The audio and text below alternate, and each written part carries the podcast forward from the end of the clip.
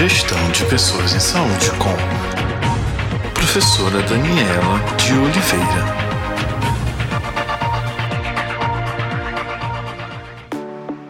As organizações dependem fundamentalmente da atuação das pessoas para ter sucesso, principalmente as empresas de serviço, cuja relação direta das pessoas com os clientes afeta de forma significativa o conceito de qualidade percebido por estes clientes.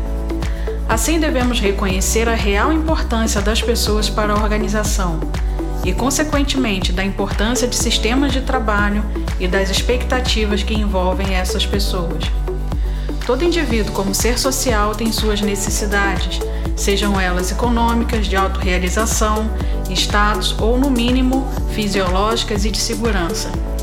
Depender de um emprego e ter um salário é e sempre foi uma necessidade de muitos. Conhecer as pessoas é o primeiro passo para se criar um bom ambiente.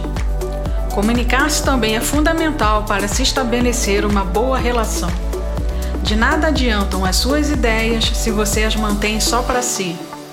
Quando se trabalha em equipe, as ideias devem ser compartilhadas, visando atingir um único objetivo. O crescimento do outro representa o crescimento da equipe. Expresse com clareza seus pensamentos, leve sugestões e enriqueça com suas experiências. Esteja atento ao que está acontecendo com os outros. Dê um pouco de si para um membro de um grupo que necessite de sua amizade, cordialidade, reconhecimento, respeito e consideração. Esse procedimento auxilia o outro no processo de autoestima e, consequentemente, fortalecerá a sua equipe. Aprenda a ouvir a opinião dos outros, interaja com seus companheiros. Estimular um ambiente de troca de ideias construtivas é um excelente exercício para uma produção criativa. Faz parte de nossa existência ter que conviver com problemas de saúde, problemas financeiros, de relacionamento e com acidentes de toda ordem.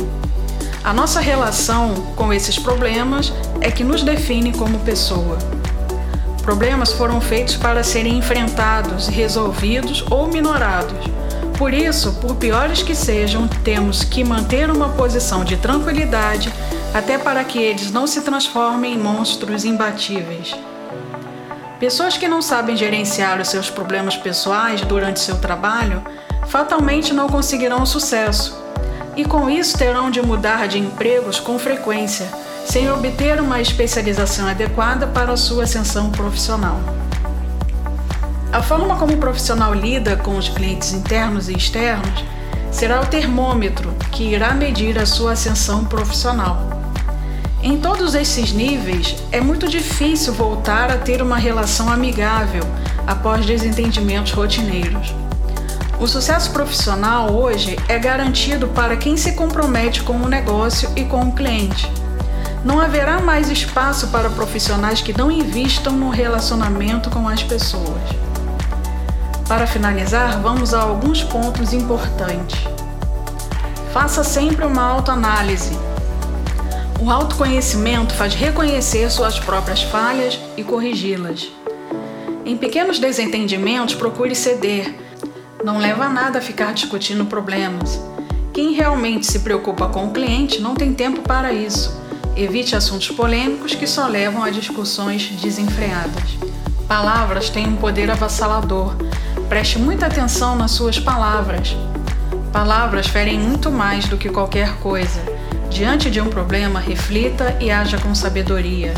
Aprenda a valorizar o próximo. Todos têm habilidades, estimule-as. Problemas devem ser resolvidos rapidamente. O protelador demonstra insensibilidade, ociosidade e negligência junto ao que espera da empresa.